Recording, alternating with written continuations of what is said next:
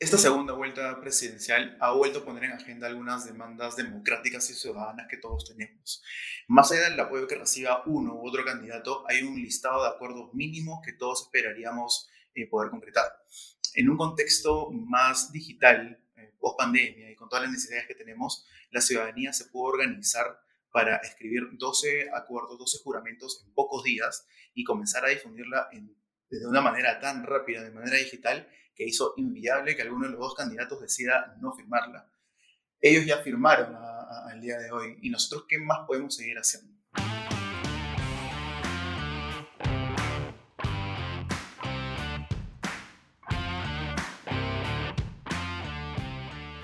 Hola, este es el primer episodio de Activa tu Ciudadanía, un espacio creado por los voluntarios de Impulso País para ustedes, para poner sobre la mesa todo eso sobre lo que deberíamos estar hablando. Impulso País es una asociación sin fines de lucro y buscamos promover una ciudadanía activa desde un espacio neutral y con información imparcial. Mi nombre es Alexandra Loaiza y en este episodio estaré con Rodrigo García hablando acerca de la proclama ciudadana, qué significa y qué podemos hacer nosotros como ciudadanos luego de que los candidatos la firmaran.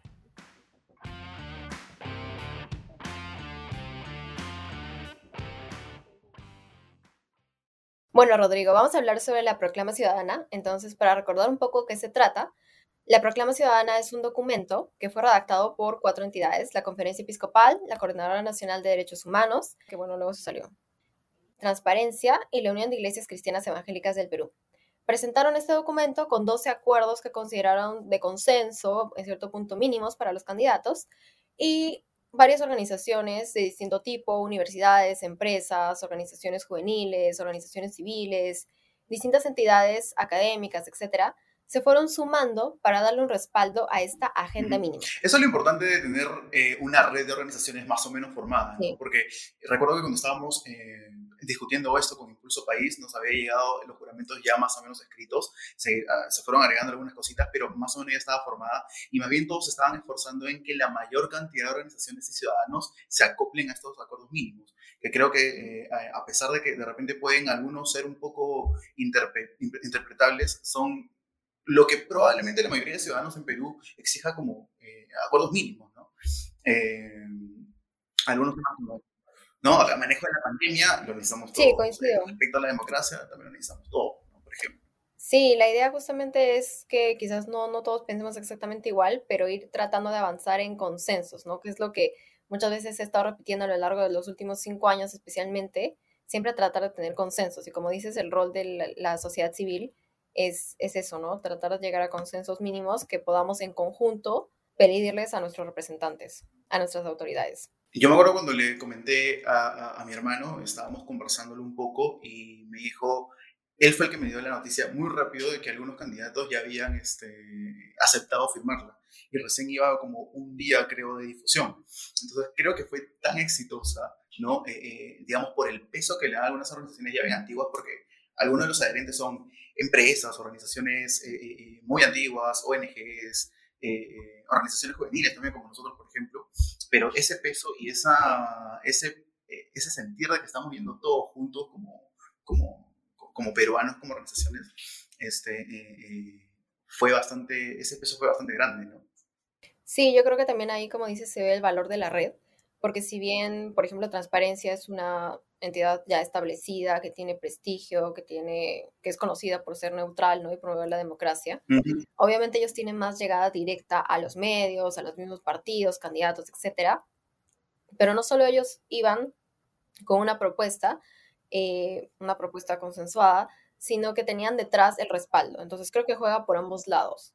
Quizás nosotros no podríamos llegar tan rápido a, a los medios y tal, claro al mismo tiempo que ellos vengan con toda una serie de organizaciones detrás, le da más legitimidad a lo que están presentando. Es la diferencia con, con que si hubiera sido un change.org nada más, ¿no? Recaudando firmas, así seamos un millón de firmas, eh, por ahí que se siente un poco insípido, ¿no? Pero cuando ya hay como eh, caras y logos y nombres detrás, le da un poco más de peso. Y eso es lo bueno.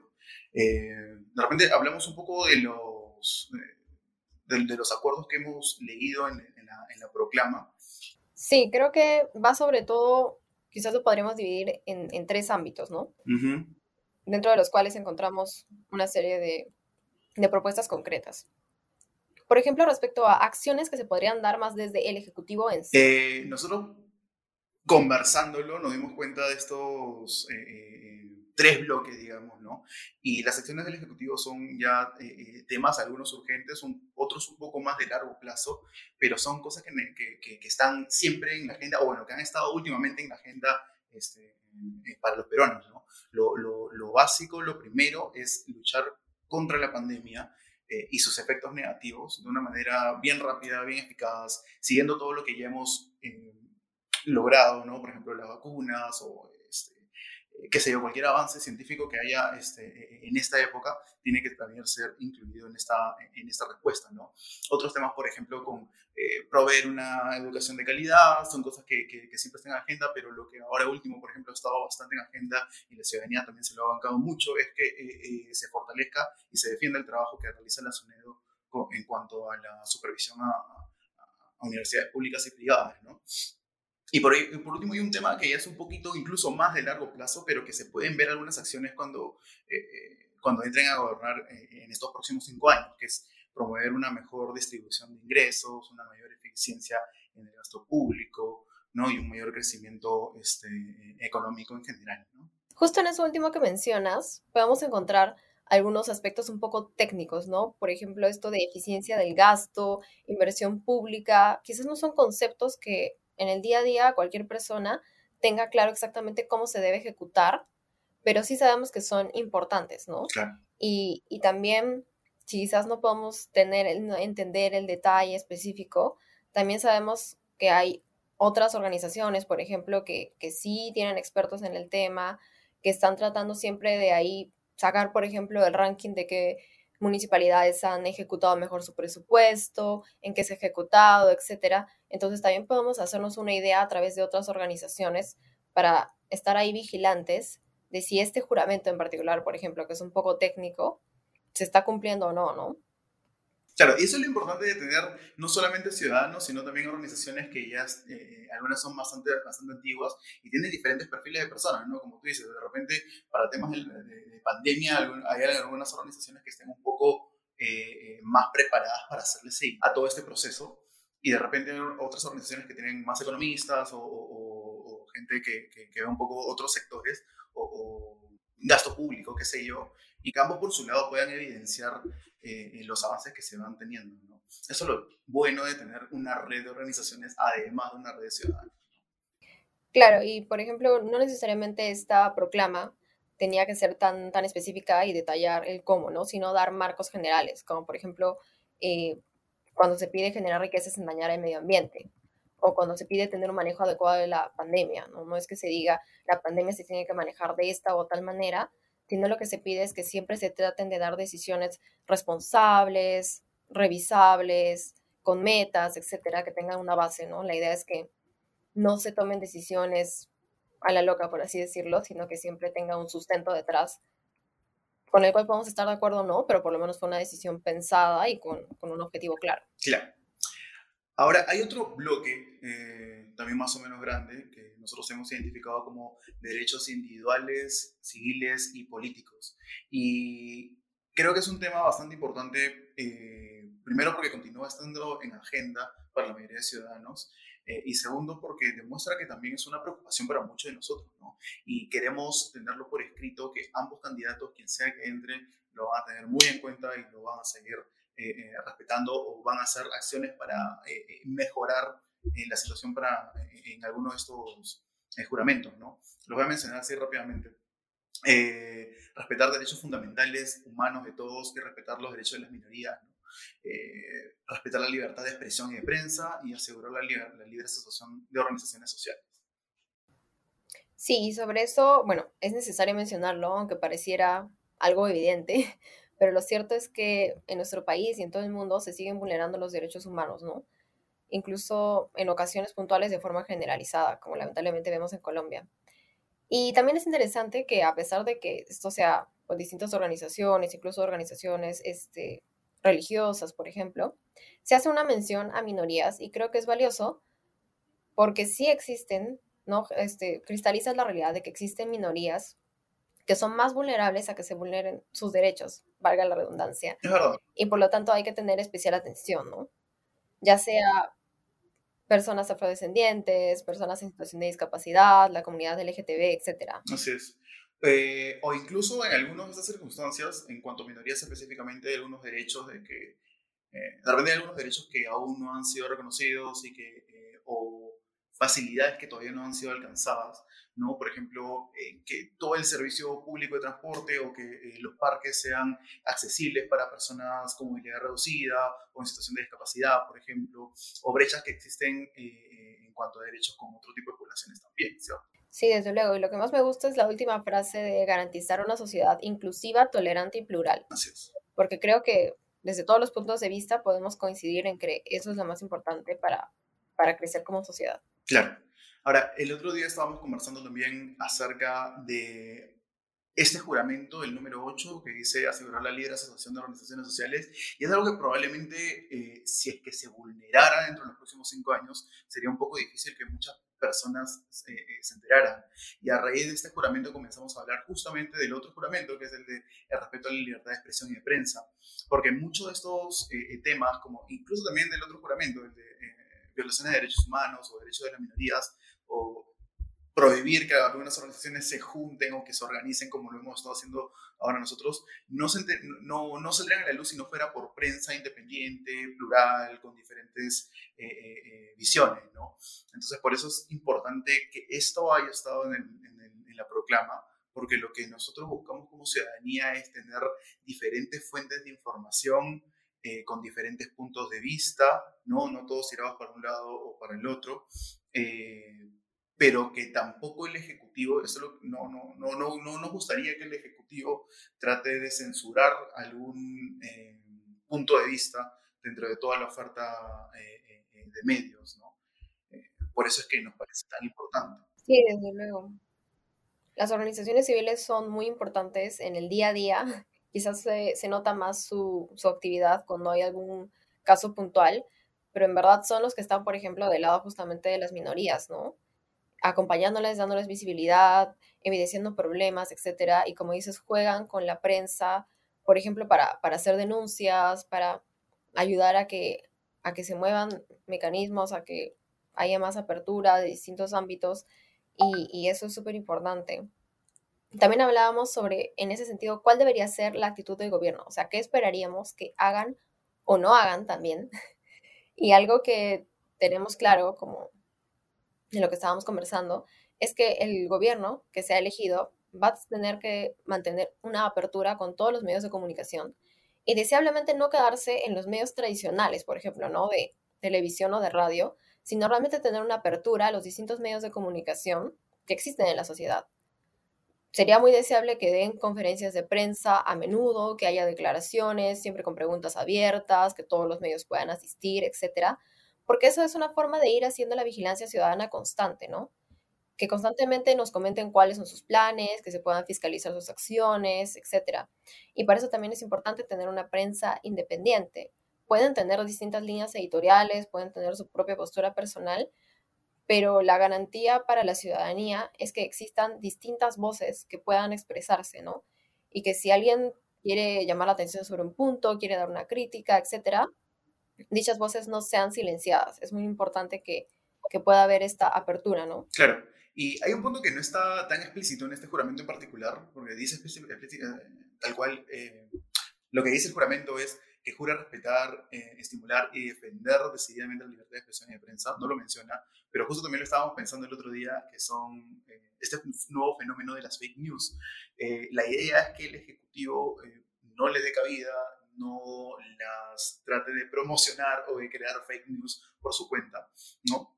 Pero también está la otra cara de la moneda, que es un poco la responsabilidad nuestra, ¿no? Nosotros también eh, eh, sabemos que la prensa tradicional no es eh, la única que reporta, documenta eventos que van pasando en las ciudades del Perú, en el, país en general, sino que a veces también puede ser a través de Twitter, un ciudadano cualquiera, o algún medio independiente, o alguna organización así como las nuestras, que tratan de, de, de conversar acerca de algunos temas. Y eh, existe la posibilidad siempre de alguna de estas eh, organizaciones suelte también fake news y también está en, nosotros tener la responsabilidad para poder cotejar información y poder compararla y poder discernir de dónde vienen los fake news, cuáles son fake news, para poder también tener este, nuestro grado de compromiso ahí.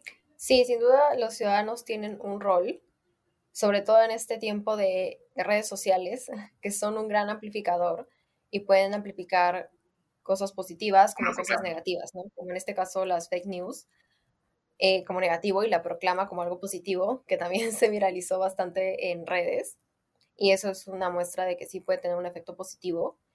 Y claro, en verdad, yo creo, creo que sería importante pedirle al gobierno que si va a hacer algo, alguna acción activa, sea en cierto punto sí tratar de regular las fake news, porque al final sí hacen daño, ¿no?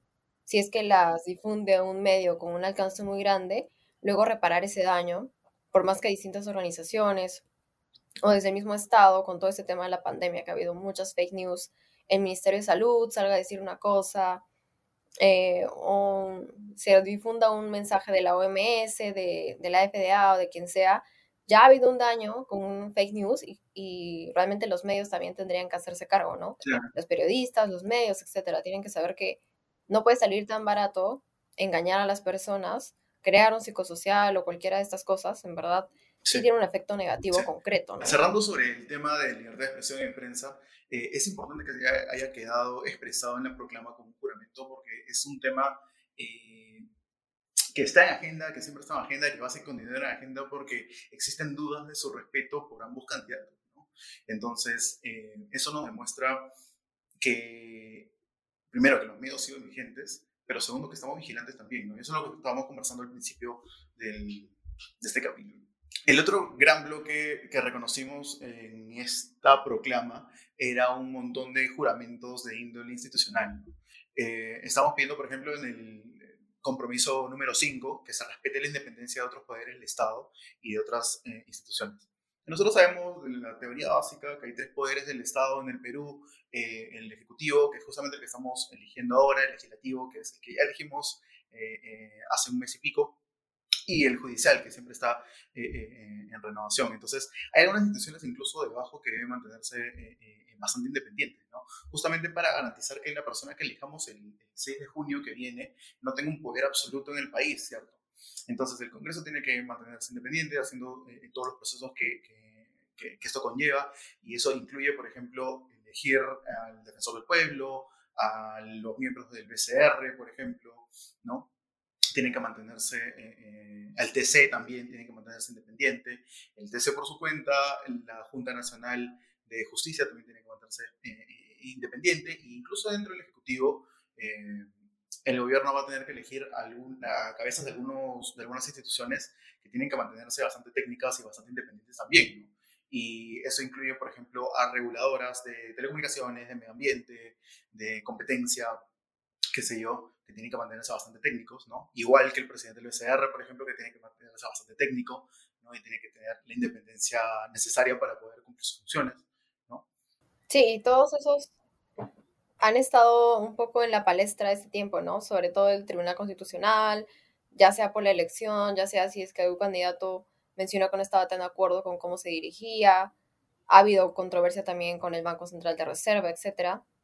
Y lo que esperamos como ciudadanía es que se tomen decisiones técnicas en los organismos técnicos, que siempre se trate de tener un proceso transparente para la elección de los miembros del Tribunal Constitucional, por ejemplo, que nunca sea motivado por intereses políticos, ¿no?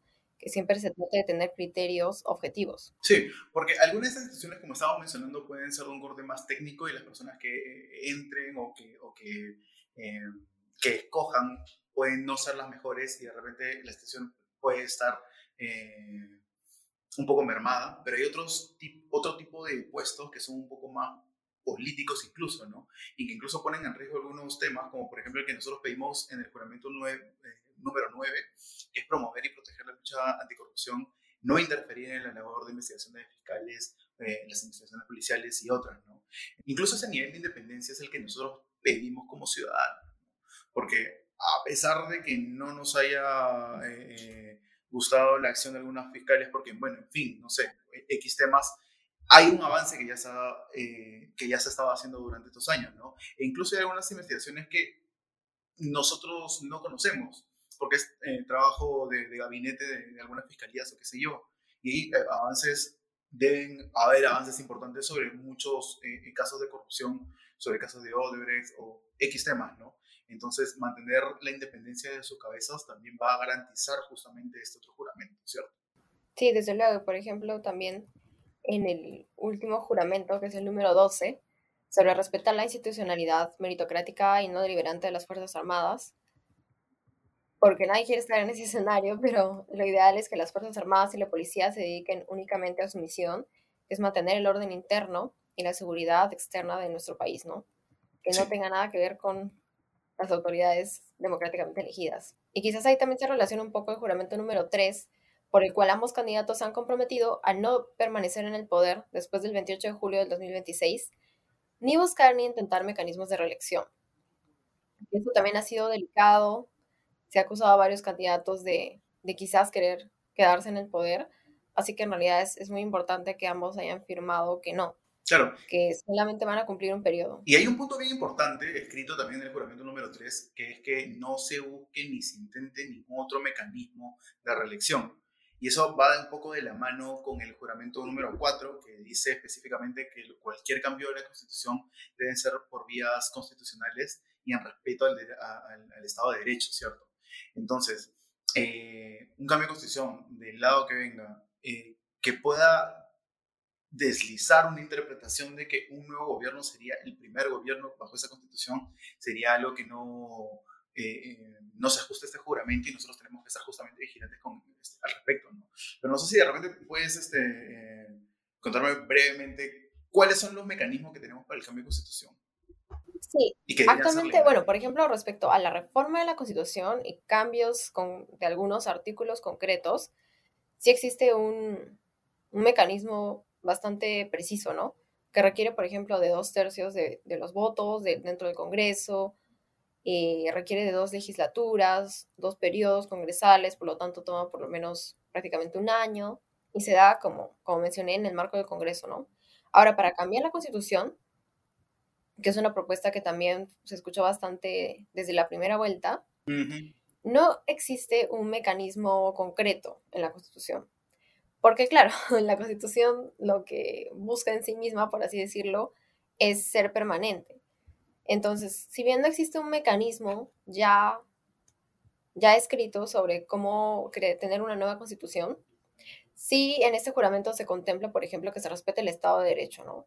Y si hay antecedentes, si hay mecanismos que se deben seguir, por ejemplo, pasar por el Congreso y sería deseable incluso tener un referéndum, ¿no? Como también se ha mencionado a lo largo de la campaña, es muy saludable que se tenga una propuesta concreta, consensuada en el Congreso, sobre cuál sería el mecanismo, es decir, si va a haber una asamblea constituyente que se dedique únicamente a la constitución, o si se va a elegir una nueva asamblea constituyente que sea a la vez Congreso, lo cual sería un problema, porque nosotros libremente ahora ya hemos elegido un Congreso, por ejemplo, pero puede darse esa posibilidad, pueden haber distintos mecanismos, ¿no? Ahora en Chile vemos, por ejemplo, que se decidió elegir una asamblea constituyente aparte y además, por ejemplo, paritaria, y con escaños específicos para representantes de pueblos originarios. Entonces, todos esos son mecanismos que se han consensuado en el caso chileno y que también podrían darse aquí. Alguien podría decir, bueno, sí, también hay que tener una asamblea constituyente paritaria, que sea este, autónoma solo para este tema, etc. Y es muy saludable que eso, como suele suceder en la mayoría de casos, sea consultado vía referéndum a la población y se respete estrictamente el resultado, ¿no? Por ejemplo.